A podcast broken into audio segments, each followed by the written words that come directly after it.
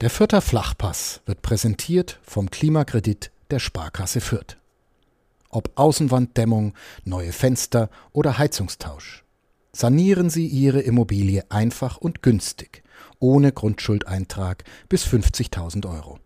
Denn Sanieren hilft Energiesparen. Der Klimakredit der Sparkasse Fürth.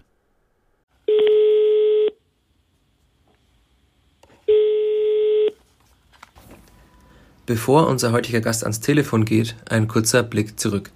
Am 6. Mai 2012, fast auf den Tag genau vor acht Jahren, stemmten die Spieler der Spielvereinigung Kräuter Fürth in Rostock eine Papiermeisterschale nach oben. Es war der 34. Spieltag mit einem Unentschieden bei Hansa, sicherte sich die Spielvereinigung die Zweitligameisterschaft. Kurz zuvor hatte sie sich auch schon den Aufstieg in die erste Bundesliga gesichert. Nach 15 Jahren, der Traum wird wahr, sangen Spieler und Fans in den vergangenen Wochen. Und jetzt, Acht Jahre später ist Zeit zurückzublicken. Zurückzublicken auf eine wahnsinnig schöne Zeit, wie viele Fans sagen, auf eine wahnsinnig schöne Zeit, wie viele Spieler sagen und auf eine wahnsinnig schöne Zeit, wie auch Mike Biskins sagt. Ich habe ihn heute angerufen, er war zu Hause, hat das Telefon genommen und einfach mal drauf losgesprochen. Aus 10 Minuten wurden 20, 30, am Ende wurde es fast eine Stunde, in der wir über sein Engagement in Fürth, über einen Besuch bei Helmut Hack, aber auch über seine Liebe, zumindest ein bisschen, über seine zweite Liebe zur Spielvereinigung gesprochen haben. Und ganz am Ende, wenn ihr alle das schön brav angehört habt, hat Mike Biskins auch noch einen Gruß an alle parat. Aber bevor wir dazu kommen, natürlich kurz Werbung. Der Fürther Flachpass wird präsentiert vom Mehr Girokonto der Sparkasse Fürth, dem einzigen Fankonto mit der Kleeblattkarte und der kostenlosen Vorteilswelt, mit der ihr auch beim Einkauf im Sportheim und im Online-Fanshop satte Prozente kassiert. Die Klickbart-Karte bekommt ihr in jeder Geschäftsstelle der Sparkasse Fürth, telefonisch unter 78780 oder online unter www.sparkasse-fürth.de.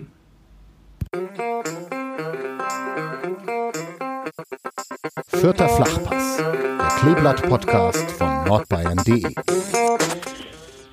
Herr Biskens, ist Ihnen bewusst, dass Sie das Unmögliche möglich gemacht haben? Ja, das ist mir ähm, durchaus bewusst, ähm, weil es etwas ist, wo die Spielvereinigung lange darauf gewartet hat, ähm, wo wir, wo wir alle zusammen damals wahnsinnig viel für investiert haben und äh, ja, wofür wir dann am Ende des Tages auch belohnt wurden. Wann wurde Ihnen das zum ersten Mal bewusst, dass Sie da tatsächlich was geschaffen haben, was vor Ihnen niemand geschaffen hat in Fürth? War es naja, also am Aufstiegstag ich nicht schon? alleine geschaffen. Ne, also da waren schon noch ein paar andere daran beteiligt. Aber zumindest hat es kein Trainer vor Ihnen geschafft. Ähm, ja, das, das stimmt. Da, da, haben Sie recht. Ähm, wann mir, war mir das das erste Mal bewusst? Ja, es ist natürlich ein Prozess. Ne? Es ist ein Prozess. Ähm, du kommst irgendwann im Winter, glaube ich, 2,9. Im Dezember 2,9 kommst du nach Fürth. Ähm, da ist das für dich alles noch, ja, noch unbekannt, ungewohnt. Ähm, dann, dann entwickelst du vielleicht eine, eine Idee, einen Traum. Und ja, am Ende der Saison 2011, 2012 ähm, haben wir uns dann den Traum erfüllt. Und richtig, richtig greifbar war es natürlich dann, als wir als wir komplett durch waren. Ne? Durch dieses 1-1 in, in, in, Frankfurt. Aber du entwickelst natürlich ein Gefühl und ähm, wir wussten ja damals schon, ich glaube, zur Halbserie waren wir Fünfter, wenn mich nicht alles täuscht. Und da sind Sie jetzt sind. kalt. Ja, das wollte ich nicht. Ähm, aber ich glaube, wir, wir, wir waren Fünfter so und ähm, wir kannten ja aus der aus der Völter Vergangenheit, dass man ja dass man des Öfteren so in dieser Tabellenregion gelandet ist. Ich glaube, siebenmal war man Fünfter. Mhm. Im Jahr zuvor waren wir Vierter. Ähm, also, also war schon klar, dass uns jetzt eigentlich nur noch ein kleiner Schritt fehlt. Und, ähm, und dieses, dieses letzte, vielleicht letzte Mosaiksteinchen war dann die Verpflichtung von Gerald Asamoah, weil wir, weil wir im Winter äh, mit Gerald jemanden für uns gewinnen konnten, für unser Projekt gewinnen konnten der natürlich druckresistent war. Und, und äh, mir war klar, dass, dass natürlich am Saisonende der Druck zunehmen wird, wo dann Kleinigkeiten entscheiden, wo dann wo dann äh, es auch, auch wichtig ist, dass wir stressresistent sind. Ähm, und äh, ja, ich glaube, da haben wir einen richtig wichtigen Schritt gemacht. Und in der Rückrunde hatten wir dann Spiele, ich glaube gegen Paderborn, wo wir nach einer, zwei Minuten schon schon 1-0 hinten waren. Ich glaube, Proschwitz hat das Tor gemacht, auch ein alter Vierter, ähm, nachdem Max Grün den, den Freistoß nicht festhalten konnte. Und wir haben dann auf eindrucksvolle Art und Weise, haben wir dann noch diesen frühen Rückstand ähm, geantwortet, indem wir, glaube ich, am Ende Jetzt erwischen Sie mich vielleicht ein bisschen auf dem falschen Fuß, aber ich glaube 6-2 gewonnen haben. Ähm, und, und gegen Bochum kurz darauf waren wir wieder im Rückstand, äh, konnten das Spiel wieder biegen. Also man hat schon gesehen, dass die, dass die Mannschaft über eine gute Balance verfügt, ähm, über eine über eine große Qualität für die für die zweite Liga. Ähm, und ähm, ja, dass wir jetzt nicht nur nicht nur die, die, die Tür zur Bundesliga spaltweit aufhaben, sondern ähm, dass wir in, in dem Jahr dann äh, dazu auch bereit waren, durch diese Tür zu gehen. Mhm. Sie haben jetzt sehr viele Daten und Ergebnisse und so weiter noch sehr präsent, merke ich. Dann lassen Sie uns vielleicht mal ein bisschen zurückgehen und nochmal chronologisch anfangen. Sie haben gesagt, Sie kamen Ende 2009 nach Fürth. Was haben Sie ja. sich gedacht, als Sie zum ersten Mal gehört haben, dass Fürth Sie als Trainer verpflichten möchte?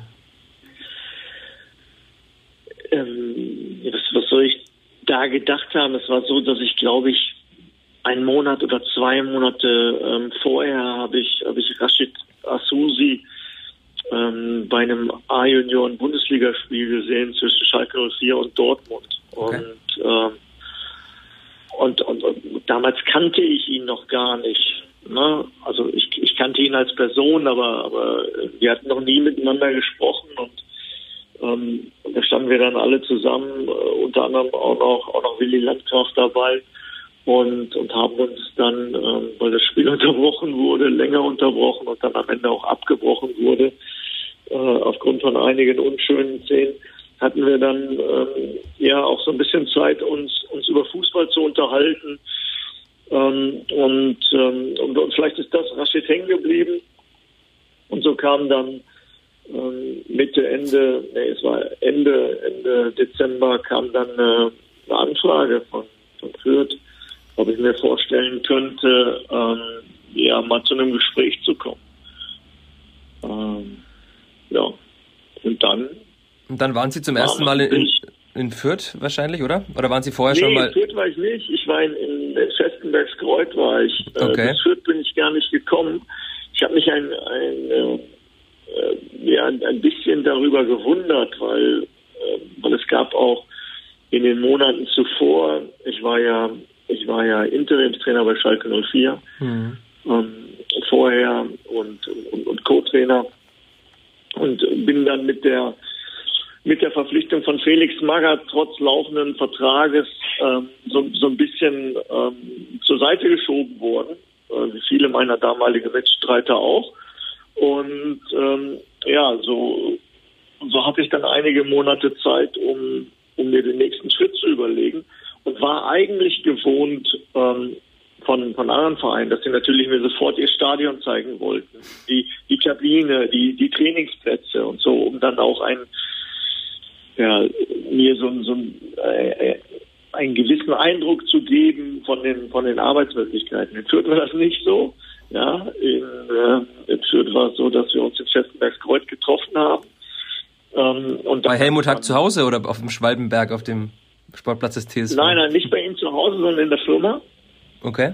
Ähm, und und äh, ja, nach, nach einem gewissen Vorgeplänkel ging es dann auch, auch sofort in die Vollen. Der Präsident zeigte mir dann ähm, ähm, so, so ein Video-Zusammenschnitt von einem vermeintlichen Neuzugang und was halten Sie da, da von diesem Spieler? Ähm, meinen Sie, der, ja, der wäre eine Verpflichtung wert und und und. Also äh, man, man hat dann sehr, sehr schnell schon eine gemeinsame Ebene gefunden.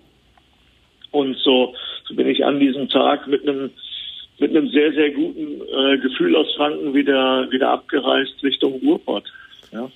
Und wie lange hat es dann gedauert, bis Sie sich entschieden haben nach diesem Gespräch? Um, ähm, zwei Tage. Zwei Tage. Der Präsident rief dann am nächsten Tag an, hat sich dann ähm, noch einmal bedankt für das, für das Gespräch, dass ihm das sehr gefallen hat.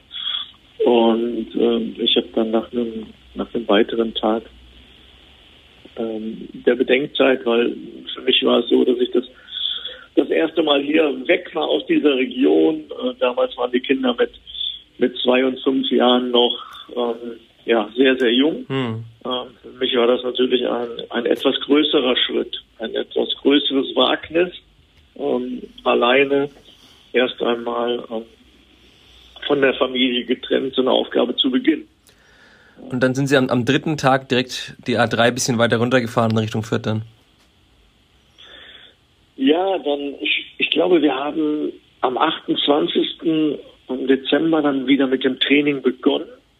Ähm, der Verein hat ähm, Trainingseinheiten zwischen den, zwischen den Feiertagen angesetzt. Und ähm, so war ich dann für, für zwei Tage dort. Konnte nochmal über Silvester, Neujahr zur Familie und am 2. Januar ging es dann, äh, glaube ich, ins Trainingslager nach Belek.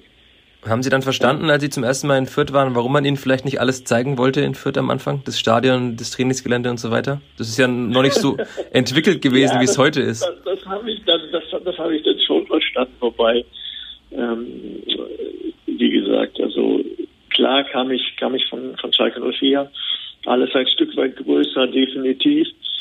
Ähm, aber wir haben hier auch sehr traditionsreiche Spielstätten, äh, zum Beispiel mit der mit der Glückaufkampfbahn und äh, ja die Katakomben des des Alt oder der alten Fürther Haupttribüne und der Glückaufkampfbahn, die ähnelten sich dann doch sehr. ja. Okay, ist es ja das Eindrücklichste, was Ihnen aus der Anfangszeit geblieben ist, die alte Haupttribüne?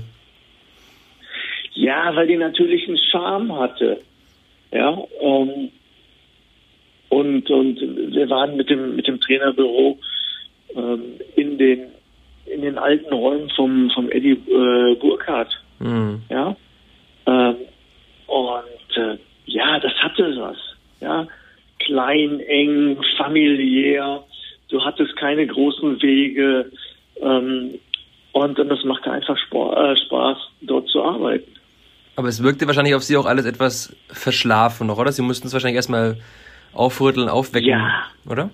Na, na, natürlich, na, natürlich etwas verschlafen. Wenn ich mir nur die, die äh, Spieltagspressekonferenzen vor, vor Augen führe, ja, die im Fanshop äh, stattfanden und der Fanshop für, für diese Gelegenheiten immer wieder auch, auch umgebaut werden musste, dann, ja, dann war das natürlich etwas anderes. Aber wie gesagt, es hatte, hatte einen wahnsinnigen Charme, ähm, dass das, das Miteinander war, war so eng, ähm, egal ob wir jetzt, ob wir jetzt von Vorstand reden, ob wir von, von Trainerstab, Spielern reden, ähm, von den Angestellten auf der Geschäftsstelle, äh, von den Angestellten und, und, und Mitarbeitern aus dem, aus dem Nachwuchs. Ähm, das war so eng, dass es, dass es echt was Besonderes war. Erinnert sich dann auch an, an Ihr erstes Spiel? Da habe ich nochmal nachgeguckt, welches das war. Sie haben es wahrscheinlich noch sehr präsent nach der Winterpause. Ja, das war gegen, das war gegen Kaiserslautern, ähm, die, die damals ja sehr souverän eigentlich die Tabelle anführten, ähm, trainiert von meinem, von meinem Freund und Kollegen ähm, Marco Kurz, mit dem ich ja zusammen 1997 den UEFA Cup gewonnen habe. Mhm. Ähm, das ist mir logischerweise noch sehr, sehr ähm, präsent. Wissen Sie das Ergebnis noch? Ja, es waren 3-0, 3-1, irgendwie so. 3-0, Sie haben sogar noch Beton angerührt. Also kein Gegentor. Hallo, wir haben nach vorne gespielt. Wir konnten mit der Mannschaft gar keinen Beton anrühren.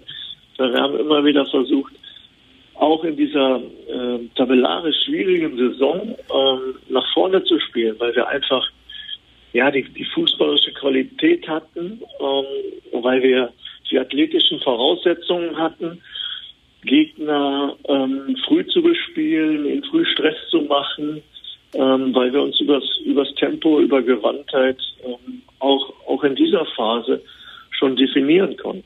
Okay. Am Ende der Saison wurden Sie dann Elfter. Sie haben also erstmal das, das Minimalziel, den Klassenhalt geschafft. Ja. Wie, wie haben Sie dann nach dieser Saison quasi die Vision entwickelt, dass es dann sofort Richtung Aufstiegsplätze ging? Also war in Fürth natürlich immer klar, man, man spielte schon oben mit. Aber am Ende wurden sie ja Vierter, es waren nur wenige Punkte Abstand nach oben. Da muss ja irgendwas in diesem Sommer dann passiert sein, oder? 2010. Ja, es, es, es war es war ja so, dass wir, dass wir, ich glaube, in der Rückrundentabelle dann, dann Siebter wurden. Ja, am Ende, mhm. am Ende Elfter, aber, aber in der Rückrundentabelle äh, Siebter. Was, was, was mir natürlich auch das, das Gefühl gab, dass wir ja eigentlich ein, ein Gerüst haben. Ne, dass wir einen, einen Stamm haben, äh, mit dem wir erfolgreich sein können, dass wir uns natürlich punktuell ähm, verändern müssen. Ähm, das, war, das war klar, dass wir vielleicht auf einzelnen Positionen noch einen Tick, Tick mehr Qualität brauchen. Ähm, das schon, aber wir mussten nicht an diesem großen Rad drehen. Und in, in Fürth war es ja in den Jahren zuvor ähm, des Öfteren so, dass man ein Dutzend Spieler abgegeben hat, ein Dutzend Spieler neu, äh, neu geholt hat. Und das, das führte natürlich immer wieder auch dazu, dass, dass so eine Mannschaft auch, auch ja, eine gewisse Zeit brauchte, um sich zu finden. Und, und das wollten wir diesmal umgehen, äh, weil wir halt von, von unserem Gerüst überzeugt waren. Glauben Sie, dass es ich heute glaube, auch noch funktionierte? Glauben Sie, dass es heute noch funktionieren würde, weil die Spielverein ja noch viel mehr auf Transferlöse angewiesen ist? Ich glaube nicht, dass sie noch viel mehr auf Transferlöse heutzutage äh, angewiesen sind.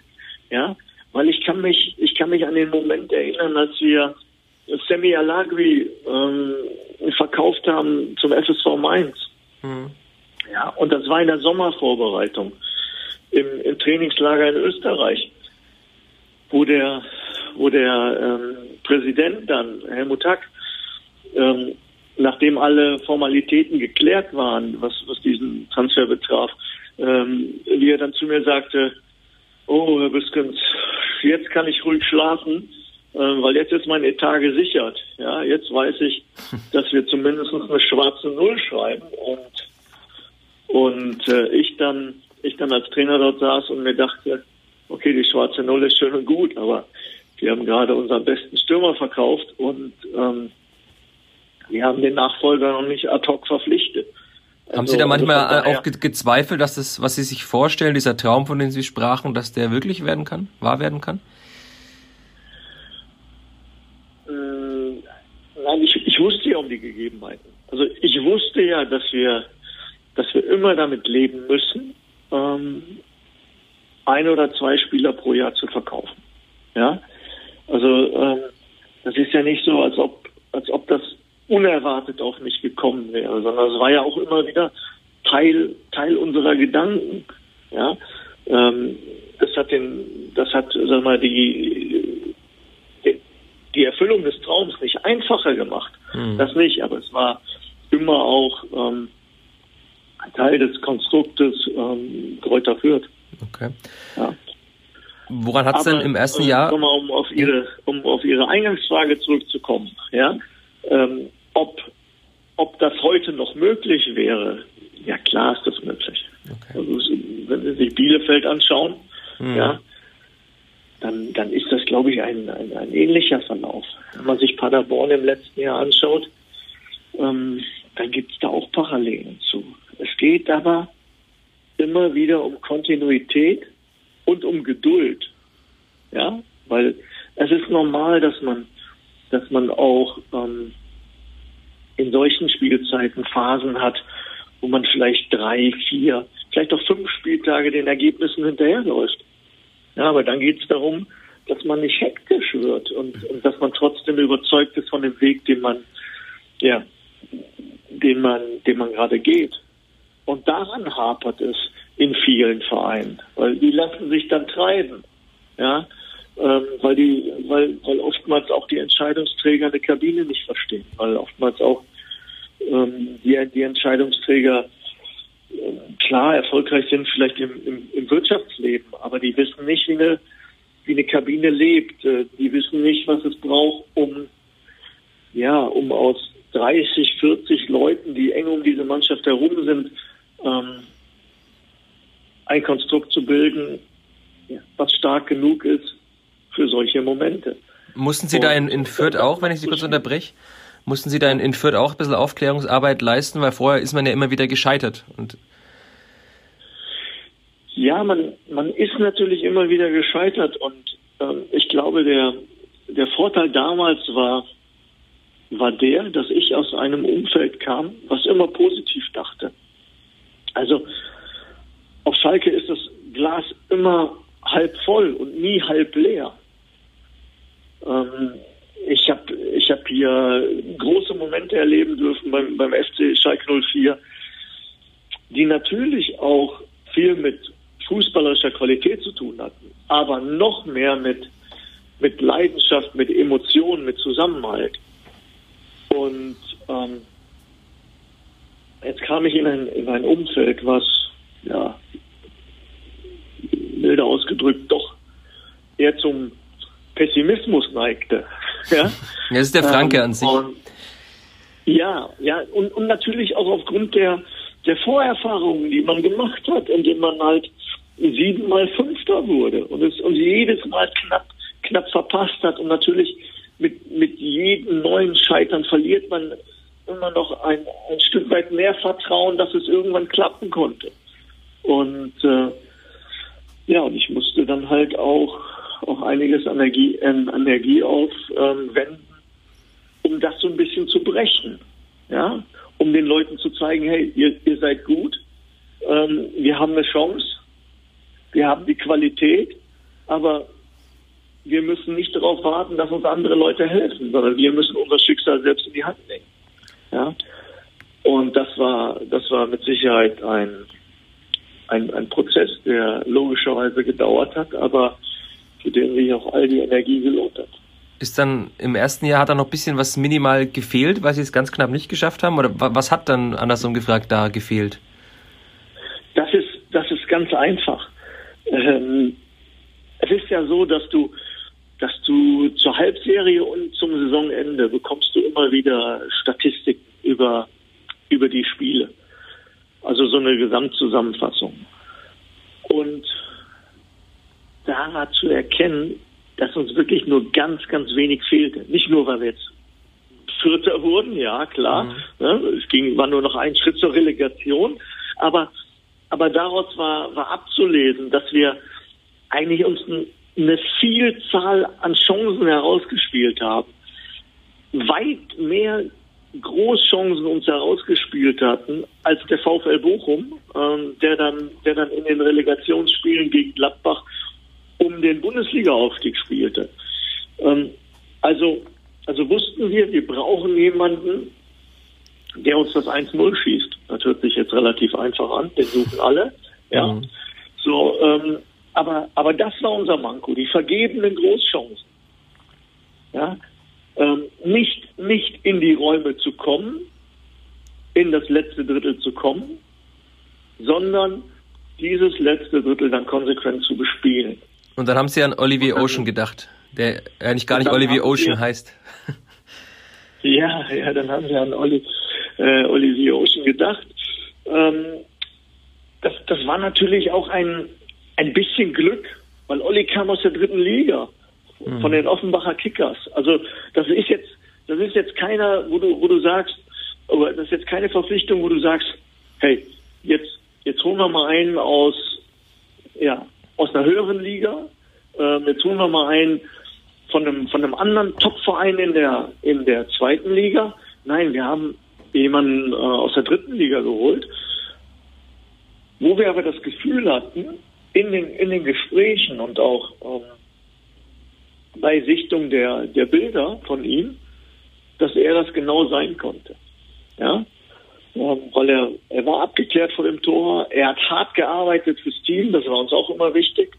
Ja, ähm, dass sich, dass sich einzelne Spieler nicht rausnehmen, sondern ähm, dass sie bereit sind, in beide Richtungen, defensiv wie offensiv zu arbeiten. Und ähm, letztendlich war er dann auch ein, ein ganz, ganz entscheidender Türöffner, weil er hat oftmals für dieses 1 zu 0 gesorgt. Er hat, er hat dafür gesorgt, dass sich ähm, Chris Nöte neben ihm weiter entfalten konnte. Weil Chris war, war jemand, der eine geniale Abschlusstechnik hatte ja, der wenig Kontakte brauchte, der in der Lage war, mit dem ersten oder zweiten Kontakt abzuschließen, aber der nicht ganz so robust war. Mhm. Jetzt hatten wir mit, mit Olli jemanden, an dem sich die Gegenspieler reiben mussten, weil er, weil er alles reingelegt hat in die Duelle. Ja, und wir hatten mit Chris jemanden, der lauerte auf die, auf die abgefallenen Bälle. Ja, der, der sich die Nischen suchen konnte.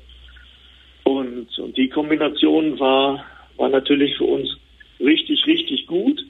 Ähm, mit der Unterstützung in der Rückserie von, von Gerald Asamoah war es dann eigentlich perfekt. Wenn wir jetzt schon in, in, dieser entscheidenden Phase vor dem Aufstieg sind, eine Frage, die in unserer Facebook-Gruppe zum Förderflachpass immer wieder kam und auch die mir persönlich, als ich Bekannte gefragt habe, was sie denn von Mike Biskins wissen wollen, immer wieder gestellt war, war das der 20.12.2011. Erinnern Sie sich an diesen Tag? Sagt Ihnen das Datum was? Ja, 20.12.2011.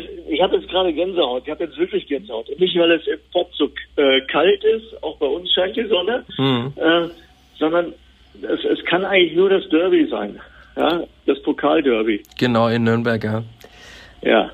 Und das, das war natürlich, das war, das war natürlich gigantisch für uns. Und, und ich meine, das war natürlich auch so, so ein Moment, wo, wo jeder gespürt hat, es kann wirklich klappen. Ja? Weil du hast den Club als, als Bundesliga, also sie waren ja damals Bundesligist, ja, die hast du im Pokal geschlagen. Auswärts in der ähm, Hölle des Löwen, ja, bist du siegreich rausgegangen. So, und, und das hat natürlich dafür gesorgt, dass wir mit einem ganz anderen Selbstwertgefühl da rauskamen. Ja, und dass auf einmal unser Umfeld gemerkt hat, hey, die erzählen nicht irgendeinen Scheiß.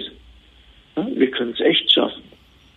Und von daher ein, ein, ein ganz, ganz wichtiger Moment. Ja, und wenn ich, wenn ich daran denke, also ich meine, wenn Sie sagen, das war der 20.12., ähm, ich glaube, wie viele Tage zuvor hat Eddie Pripp das leere Tor in Frankfurt nicht getroffen?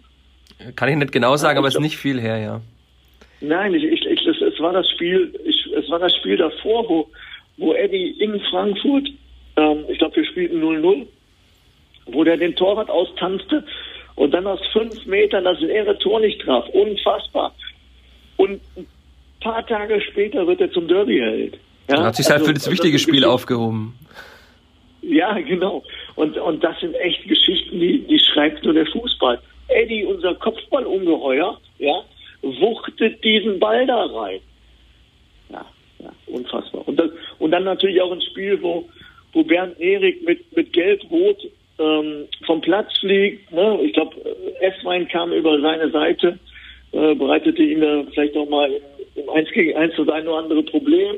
Der flog dann vom Platz. Dann hatten wir, glaube ich, kurz vor Schluss auch noch so eine Situation, ähm, wo wir einen Zweikampf haben in unserem 16er. Oh, kann er Elfmeter geben? Äh, wird er Elfmeter geben? Nee, glücklicherweise gibt er keinen.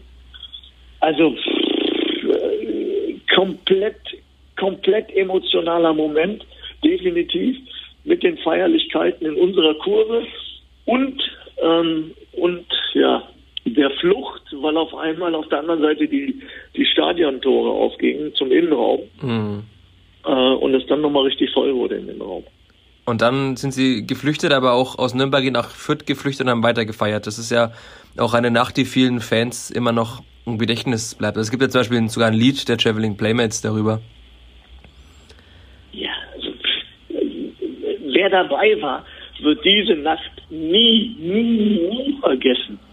Ja, auf den Straßen, so äh, Pfeifendurler, ne, gibt's doch. Das gibt's noch, und, ja. Ja, und der, der gelbe Löwe. Der hat momentan leider zu, schon seit längerem. Ja, genau, aber, aber zu der damaligen Zeit. So, eine, ähm, du musstest ja nur die Straßenseite wechseln. Ich weiß nicht, wie oft ich an diesem Abend in dieser Nacht die Straßenseite gewechselt habe. Ja? Wir wurden, wir wurden auf den, ähm, auf den, auf der Straße wurden wir zum Ritter geschlagen von den Fans. Und Sie haben ein Lied gedichtet, das dann auch der Soundtrack ja, der genau, nächsten Monate wurde. Genau, ich stand unzählige Male auf den Tischen äh, an diesem Abend, in dieser Nacht und habe halt von unserem, von unserem Derby-Sieg gesungen. Unfassbar. Und das ist etwas, ja, das, das, macht mich einfach stolz, dass ich davon Teil sein durfte. Ja, dass ich da meinen mein Beitrag zu, zu leisten durfte, weil, weil das ist etwas, ja, wir, wir sind dann wieder abgestiegen. Die Spielvereinigung war nur ein Jahr in der Bundesliga. Entschuldigung, drauf geschissen. Ja, aber wir waren in der Bundesliga. Ne, wir waren nicht mehr die unaufsteigbaren, ja. sondern wir waren dabei. Bevor wir dann in die Bundesliga springen, noch eine kurze Zwischenfrage. Es gab ja dann noch eine weitere Nacht, die Ihnen wahrscheinlich auch im Gedächtnis geblieben ist. Das war, als ihr eigentlich Ihr Zweitverein Fortuna Düsseldorf bei Dynamo Dresden verloren hat. Ich habe mir das Datum nochmal ja. notiert, das war der 16. April 2012. Da gab es ja eine zweite Feier in der Gustavstraße. Ja. War die für viele Fans, war die vielleicht sogar die schönere als die offizielle Aufstiegsfeier nach dem 33. Spieltag? War das für Sie auch so, weil sie emotionaler war? Ja, also so der Rathausbalkon ähm, in Fürth, der war schon nicht schlecht. Und, ähm, und, und auch zu sehen, wie viele Menschen da mit uns fiebern und feiern. Aber, aber diese, dieser spontane Moment, ne? Also dieses, klar, man, man, man wusste, wenn jetzt das Ergebnis aus, äh, aus Dresden passt, dann sind wir, dann sind wir ähm, eigentlich so, so gut wie aufgestiegen. Aber, aber das Ergebnis war halt noch nicht da. Ne? Mhm. So, du, du, und und ähm, das, was nach dem Fortuna Düsseldorf-Spiel passierte in der in der Fürther Innenstadt, war natürlich geplant. Ja, aber dieses dieses Ungeplante, das hat so besonders gemacht. Ich weiß, ich war ja mit, mit Rashid damals in Dresden. Wir wollten uns das vor Ort anschauen und du bist da oben auf der, auf der Tribüne kaputt gegangen. Ja? Mhm. So, weil ich glaube, da hatte Fortuna auch nochmal kurz vor Schluss einen Riesen, ne? eine Riesenmöglichkeit, die dann, die dann vergeben wird. Und auf einmal, ja, hast du es geschafft. Du als kleines Gräuter führt als kleine Spielvereinigung, der von vielen, vielen äh, Menschen eigentlich nur belächelt wurde, ja, als wie gesagt unaufsteigbar. Du hast es geschafft. Und das war, das war ein Moment, der, der war einfach, einfach großartig. Und ich weiß, dass wir dann mit, äh, mit dem Auto schnell von Dresden äh, in die, in die Gustavstraße sind. Ja, und, und dass du nicht mehr, du kamst nicht mehr in den gelben Löwen. Wie war die Stimmung im Auto bei Ihnen beiden? Wie bitte? Wie war die Stimmung im Auto bei Ihnen beiden? Sind Sie da, ja, haben Sie alle Temporegeln missachtet? Total unterkühlt. Ich meine, äh, weder, weder Rashid noch ich äh, haben irgendwie eine emotionale Seite. Naja, ja, das kann man sich vorstellen. Sehr rational denkend und so können Sie sich das vorstellen, äh, dass das eine unfassbar langweilige Fahrt war, wo wir uns nichts zu erzählen hatten. Ja, kann ich mir sehr gut vorstellen. Das sollte man nochmal verfilmen heute ja. vielleicht, ja. Ja. Ähm, das wäre eher ein Stummfilm dann. Ja, du, kann ich mir sehr, sehr, sehr gut War natürlich für uns, für, für uns alle wirklich ein unfassbarer Moment, unver, unvergesslich und ein Moment, der uns immer verbinden wird. Und, und äh, das macht, macht Dinge im Sport auch besonders, finde ich, dass es, dass es etwas ist, ähm, egal was, egal was passiert oder was danach passiert und was in der Zukunft noch passieren wird, ist es so, dass uns, dass uns dieser Moment alle zusammen verbindet. Damit meine ich nicht nur meine, meine Trainerkollegen, äh, wie Günter Reichhold, Mirko Reiche, ne, ähm, sondern, sondern alle. Ja, ob das Sepp Gran ist, ob das Renate Gran ist, äh, ob das der Doki ist, ob das Michael ist ob das die Jungs sind, äh, ob das Mehmet der Platzwart ist, der dafür gesorgt hat, dass wir, dass wir immer auch vernünftige Möglichkeiten hatten zu trainieren, egal wie hart der Winter war. Das ist etwas, was uns alle vereint. Haben Sie zu diesen Menschen heute noch Kontakt? Also es war auch eine Frage in der Facebook-Gruppe, ob Sie überhaupt noch Kontakte nach Fürth haben, weil ja dann das zweite ja, Engagement und so weiter nicht mehr ganz so schön geändert ist, ne? Naja, das zweite Engagement ist nicht ganz so schön geändert. Wir sind nicht abgestiegen. Es wäre beschissen geendet, wenn wir abgestiegen wären. Ja, aber sie waren nicht ja. mehr, der, sie waren auf einmal nicht mehr der gefeierte Held, ja auch zu, in der Bundesliga nicht mehr. Das ist quasi die Schattenseite des Erfolges. Es gab so viele schöne Momente, aber auch einige, die sie wahrscheinlich im Nachhinein als nicht so schöne Erinnerung haben, ne? Aber, aber das eine gehört zum anderen. Also ich meine, ähm, hätte ich, hätte ich auf, auf diese, wie Sie sagen, unschönen Momente verzichten sollen, ähm, dann hätte ich aber die, die wahnsinnig schönen nicht erlebt. Also ich meine, das, das gehört zusammen und, und die, die spätere Beurlaubung im, im, im Aufstiegsjahr, also im, im, nicht im, äh, im Bundesliga-Jahr. Bundesliga ja, so, ähm, die, die hängt damit zusammen, dass ich ein, ein Angebot des Präsidenten auch ausgeschlagen habe, um zu verlängern. Ja? Mhm. Ähm, und, und dann ist es vollkommen legitim, dass ein Verein sagt, hey, pass auf, dann möchten wir nochmal nach einem Strohhalm greifen. Also gar kein, gar kein Vorwurf an die, an die handelnden ähm, Personen, weil, weil sie mir damals auch die, die Möglichkeit äh, gaben, länger, länger zu bleiben. Ja, aber ähm, das war für mich so, dass ich nach über, über drei Jahren ähm, dass ich, dass ich dann auch eigentlich wieder, wieder mehr Richtung Heimat gehen wollte. Ähm, und, und man musste ja auch davon ausgehen, dass wir dann wieder vor einem Neuaufbau stehen. Und dann war es eigentlich für mich besser, wenn man das mit jemandem macht, ähm, der da vielleicht unbelastet daran geht. Ja, also von daher äh, werte ich diesen, diesen Moment gar nicht so als schlimm. Und mein, okay mein, mein zweites Engagement war, äh, ja, war einfach so ausgelegt, dass es hieß, hey, wir dürfen auf gar keinen Fall absteigen und wir haben im Moment ähm, das Gefühl, dass die Gefahr relativ groß ist. Also versuch uns in diesen zwölf Spielen zu helfen. Und wir haben äh, uns durch das 1-0 gegen, gegen Darmstadt am vorletzten Spieltag eigentlich retten können, weil, weil es war nur noch rechnerisch möglich, ähm, dann dann am letzten Tag noch mhm. von so vielen Mannschaften überholt zu werden, dass man noch in die Relegation muss. Also auch auch da hat man ähm, die Ziele die Ziele geschaffen, die die gesetzt wurden. Ja, in einer in einer Situation, die alles andere als einfach war für den Verein. Ja, die auch nochmal noch mal, äh, ein, ein großes Stück schwieriger war als ähm, meinen ersten Auftrag 2009, 2010 äh, den Verein in der Liga zu halten, weil wir jetzt mitten in der Rückrunde kamen.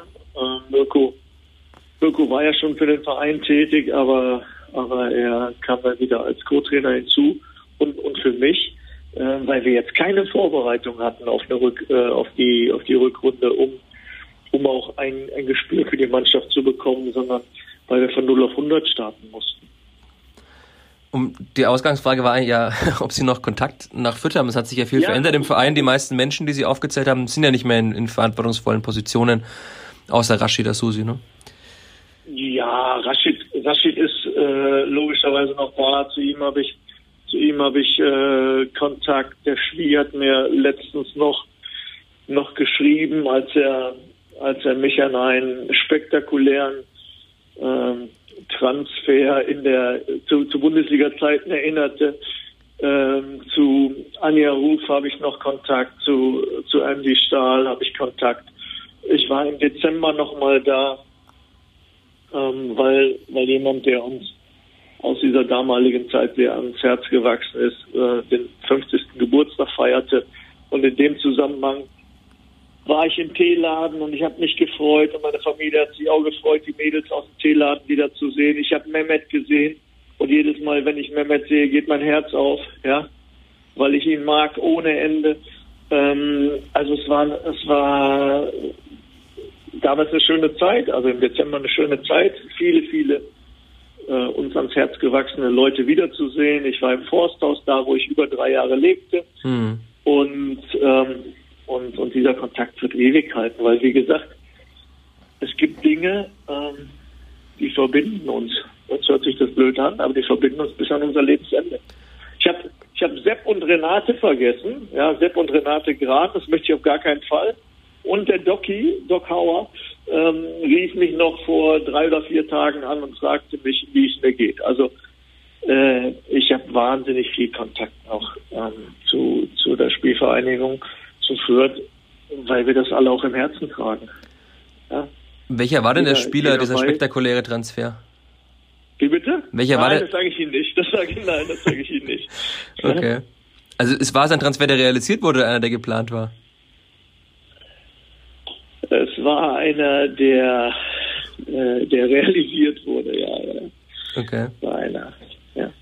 Eine weitere Frage, die noch in der Facebook-Gruppe kam, ob Sie in Fürth etwas vermissen. Sie haben das, das Forsthaus gerade genannt. Ist es die Gustavstraße oder ist es im Pott dann doch schöner als in der zweiten Heimat? Also, also jeder, der mich, der mich kennt, weiß, wie ich über Königsblau denke. Ja, und dass ich, dass mein, dass mein Blut äh, wirklich schon fast diese Farbe hat. Aber, aber es gibt nicht einen Moment, es gibt wirklich nicht einen Moment, den wir in Fürth nicht genossen haben. Wir haben uns wahnsinnig wohl gefühlt. Wir fahren total gerne äh, dahin und ich meine, ich habe Ihnen gerade ein paar der Kontakte aufgezählt. Äh, ich glaube, das sind ein paar mehr, als man, als man üblicherweise nach all den Jahren noch hat. Hm. Ähm, und das sagt auch, auch wahnsinnig viel darüber aus, wie viel mir die ganze Zeit auch, auch bedeutet hat und gegeben hat. Ja, gegeben hat an, ja, an, an wahnsinnig schönen Momenten. Dann lassen Sie uns noch kurz springen vom Kleeblatt mal ab. Es gibt ja noch ein Leben nach dem Kleeblatt von Mike Biskins. Ja. Ich habe gelesen, Sie sind äh, Co-Trainer der deutschen U16. Ist das noch aktuell? Ja, das bin ich, ja. Im, im Pandemie-Ruhestand im Moment, also Pandemie-AD. Ähm, aber, aber das bin ich, ja. Wie, wie kam es dazu, zu diesem Job? Ganz, ganz einfach. Ähm, ich hatte, ich hatte keinen Bock mehr auf Fußball. Großartig. Ähm, Fußball, das, das hört sich blöd an, weil das passt gar nicht zusammen, wenn ich sage, Fußball hat mich kaum noch berührt. Glaubt, glaubt mir kein Mensch. Das glaube ich Ihnen nicht. Ne? Äh, ja, aber, aber ein Stück weit war es so, weil, weil ähm, das, was ich auch hier in diesem Podcast sagte, so, ähm, dass du, dass es immer weniger, äh, weniger Leute gibt, die dieses, die dieses Spiel verstehen, die eine Kabine verstehen, ähm, dass immer mehr Leute getrieben sind oder sich treiben lassen. Ähm, das, das passte nicht mehr zu, zu meiner Denke. Ich habe ich hab Momente erlebt äh, bei meinen bei meinen Vereinen, äh, bei denen ich später äh, tätig war, da wurde ich bei meiner Beurlaubung gefragt, wer denn, wer denn mein Nachfolger sein könnte. Ähm, bei einer, bei einer anderen äh, Beurlaubung hat man, hat man mir eine, eine, Woche vorher noch, noch gratuliert und gesagt, hey Mike, keiner hat es mehr verdient als du, dass, dass du da oder dass wir da und da gewonnen haben. Ähm, und dann wurdest du innerhalb von 25 Sekunden beurlaubt. Ich sage jetzt nicht, dass es, dass es unberechtigt war. Ja, das steht mir gar nicht zu. Hm. Aber das passte nicht zu meinen Werten. Oder das passt immer noch nicht zu meinen Werten.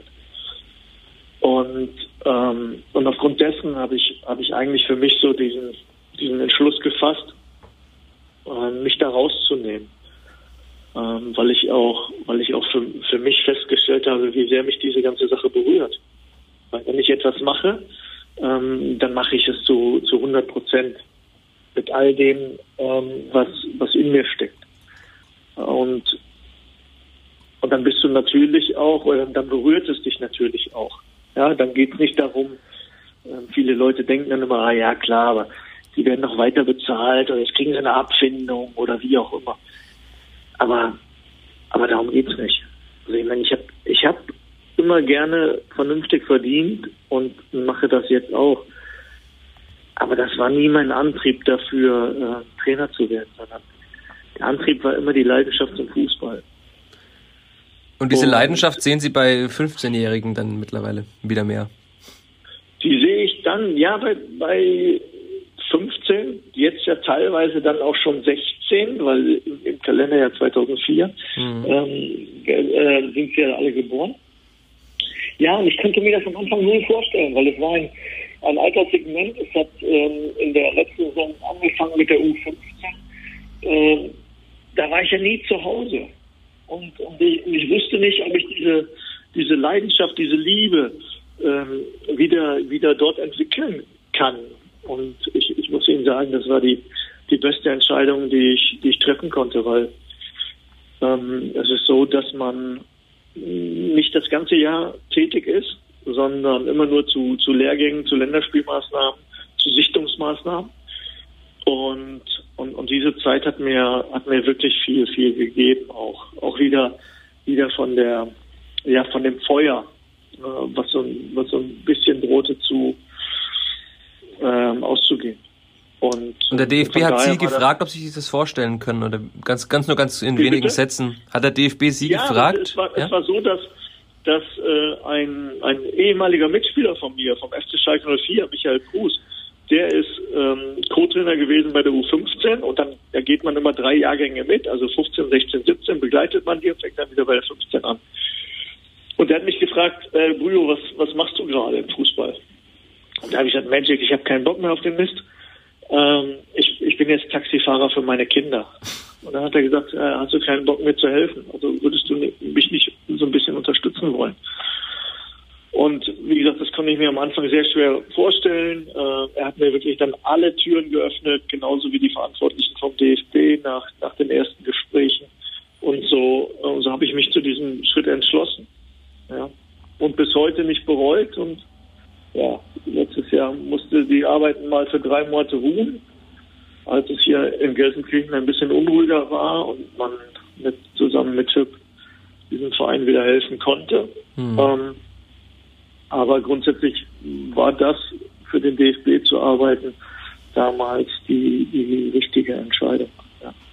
Jetzt können Sie einen, einen, Namen nennen, von dem man vielleicht in drei, vier Jahren sagen wird, schauen Sie her, Büskens hat schon mit 15 oder 16 bei ihm geahnt, dass er ein ganz großer wird. Gibt es da einen oder wollen Sie keinen herausheben? ja, also es gibt natürlich ein, ein paar gute Jungs. Ja, richtig gute Jungs. Ist jetzt, wenn man, wenn man sich ähm, vorstellt, unser Kapitän, haben die äh, Collins vom, vom BVB, ja, ich muss es leider sagen, ja, ich würde lieber sagen vom Königsdown S04, ähm, der wird schon relativ hoch gehandelt und gehypt. Ähm, das kann aber auch manchmal sehr, sehr gefährlich sein, weil, weil dadurch kann man auch mal aus dem Fokus geraten. Aber der wird sehr gehypt, ein Innenverteidiger, der, der ja jetzt schon U17 spielt, also ein Jahr lang übersprungen hat, der im nächsten Jahr schon U19 spielen soll beim BVB und der im Moment ähm, ja auch auf den englischen Markt so ein bisschen bewegt. Ja, okay. also wo es große Clubs gibt, die an ihm Interesse haben mit kolportierten Summen. Ähm, ich glaube, dafür würde die Spielvereinigung keinen keinen ihrer Lizenzspieler verpflichten. Okay kann man sich ja ganz gut vorstellen, ja. Und Ihre zweite Jobbezeichnung, zumindest laut äh, Google-Recherche, ist ein Koordinator für verliehene ja. Spieler internationale Aktivitäten. Das klingt jetzt sehr kryptisch. Können Sie das in ja. wenigen Sätzen zusammenfassen, wie das so ein Alltag aussieht, was Sie da machen? Inter International äh, Affairs, so, das ist, das ist ganz einfach. Wir haben natürlich ein paar Projekte ähm, weltweit, aber, aber primär in, in China, wo wir Kooperationen haben mit Stadtverwaltungen äh, mit, mit Vereinen. Und es ist so, dass ich ja, diese Maßnahmen unterstützen soll, dass, ähm, dass ich dann gelegentlich mal ähm, ja, Fußballschulen unsererseits in China ähm, mit, mit unterstütze, dort mit trainiere, äh, als Ansprechpartner fungiere und, ähm, und gleichzeitig kümmere ich mich auch um, um unsere ausgeliehene Spieler, sprich ich halte halt Kontakt zu den Jungs, weil sie ja immer noch ein, ein Teil vom SC Schalke 04 sind, weil sie ja, weil sie ja nicht nur, nicht nur, sag ich mal, Ware sind oder Kapitalvermögen, sondern sind ja Menschen. Das sind ja Menschen, die, äh, die zu uns gehören und die wir nicht verlieren möchten, auch wenn wir sie ausgeliehen haben. Und äh, da ist es meine Aufgabe, die, die, ja, mir die Spiele der Jungs anzuschauen, ähm, gerade, gerade wenn das jüngere Spieler sind, ist es auch so, dass ich sie oftmals so mit ihnen auch, auch analysiere, auf einzelne Szenen eingehe äh, und, und da halt als, als Verbindungsmann äh, fungiere zwischen Verein und, äh, und, und auch Spieler. Ja.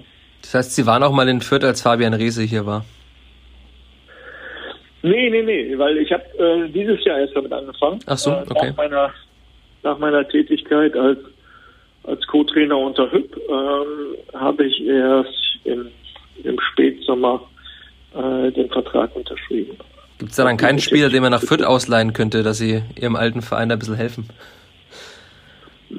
Rashid hat meine Nummer äh, und er weiß, dass ich, dass ich immer wieder gerne mit ihm spreche. Aber die, die Philosophie der Spielvereinigung ist natürlich die, nicht unbedingt Spieler auszuleihen, sondern äh, primär junge Spieler zu kaufen. Mhm. Ja, und, äh, und wir sehen unsere Aufgabe eher darin, die jungen Spieler auszuleihen, um sie dann später auch wieder zurückzuholen. Aber ähm, ja, da gab es auch schon mal den einen oder anderen Kontakt, ähm, weil, weil wenn, wenn es darum geht, dass, ähm, dass wir für unsere eigenen Spieler so einen Schritt planen, ähm, dann ist äh, ja logischerweise auch, auch Rashid für mich immer wieder ein Ansprechpartner, ähm, um, um ihm die Möglichkeit zu geben, sich auch über die Jungs Gedanken zu machen. Aber wie gesagt, ähm, Rashid möchte verständlicherweise lieber junge Spieler kaufen, damit er sie mit einem Mehrwert vielleicht später verkaufen kann. Äh, das deckt sich dann nicht immer mit unseren Vorstellungen. Okay. Lassen wir uns mal langsam Richtung Ende kommen, glaube ich. Wir nehmen schon ziemlich lange jetzt auf. Äh, eine Abschlussfrage sieht oft so aus, wie Sie sich die Zukunft vorstellen. Das finde ich jetzt bei Ihnen ganz spannend, weil Sie sagten, Sie wollen eigentlich nicht mehr in diesem Fußballgeschäft großartig arbeiten, aber Sie haben ja noch ein paar Jahre bis zur eigentlichen Rente. Also wie sieht die Zukunft von Mike Biskins aus? Ja, das ist echt eine spannende Frage. Ähm, also die, die nahe Zukunft sieht, sieht erstmal so aus, ähm, dass ich mich in diesem Aufgabengebiet, was ich im Moment habe, wiederfinden kann, definitiv. Ähm, und das, das heißt aber, aber, aber nicht, dass ich mir nie mehr vorstellen kann, ähm, eine, eine Mannschaft wieder als Hauptverantwortlicher zu übernehmen. Aber ähm, es geht mir, es geht mir da eigentlich viel mehr auch darum, äh, wie sich Ideen umsetzen lassen. Ja, es gibt ein paar Projekte, die, die fände ich total spannend, auch im, im Ausland. Ähm, gerade jetzt, wo, wo meine Kinder in dem Alter sind, wo sie, wo sie doch eher auf, auf eigenen Füßen stehen wollen. Ähm, und, und, und ja, das ist etwas, was ich jetzt gar nicht so forciere, beileibe nicht, weil wie gesagt, im Moment kann ich mich sehr gut da äh, in meinen Aufgaben wiederfinden. Aber es ist auch etwas, was ich nicht ausschließen möchte. Wenn ich, wenn ich das Gefühl habe, so wie ich es damals hatte, in Fürth nach diesem, nach diesem Gespräch, es könnte passen. Ähm, ich bin, ich bin nicht in einem Verein, wo man, wo man sich treiben lässt, ähm, dann, dann kann ich mir vorstellen, wieder so etwas zu machen. Mein, mein Problem war, glaube ich, dass ich, dass ich ähm, danach teilweise für, für Vereine gearbeitet habe, die, die hochspannend waren, die ähm, wahnsinnig emotional waren, wo ich wunderschöne Momente er, erlebt habe, aber ähm, die nicht unbedingt für Kontinuität und Geduld standen. Und, ähm, und von daher schauen wir mal, ähm, was die Zukunft noch so bringt. Ein schönes Schlusswort, würde ich sagen. Dann danke ich Ihnen für Ihre Zeit, Herr Büskens. Gerne, Herr Fischer, gerne. Wenn Sie noch ein, ein Schlusswort loswerden wollen, einen Gruß an Klippert-Fans, einen Gruß nach Fürth, dann ist jetzt die Möglichkeit. Ansonsten. Die, würde ich gerne, ja. Und, ähm, und da möchte ich einfach nur sagen, hey, wisst ihr, manchmal, manchmal muss man, muss man weg sein, um, um zu spüren, äh, was man eigentlich vermisst oder was man eine, an einer Sache hat. Ähm, und, und deshalb können viele sagen, ja, ja, die kleine Spielvereinigung, ähm, ein, ein, ein, ein, kleiner Zweitligist und einer, was führt es mehr? Führt es mehr? Führt es ganz viel Herz? Äh, führt es ganz viel Leidenschaft?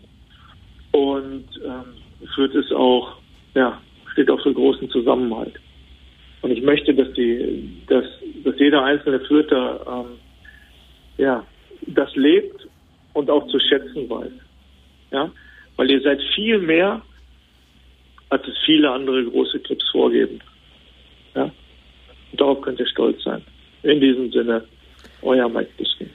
Super. Dann wünsche ich Ihnen jetzt noch einen wunderbaren sonnigen Tag. Vor allem bleiben Sie gesund Dankeschön. in dieser schwierigen Zeit. Ja, ja. Selbiges für Sie auch. Vielen Dank. Vielleicht hören wir uns ja in zwei Jahren, wenn es dann das Zehnjährige zum Aufstieg gibt. ja, genau, vielleicht. Also, super.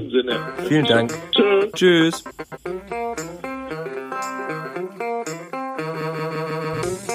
Mehr bei uns im Netz auf nordbayern.de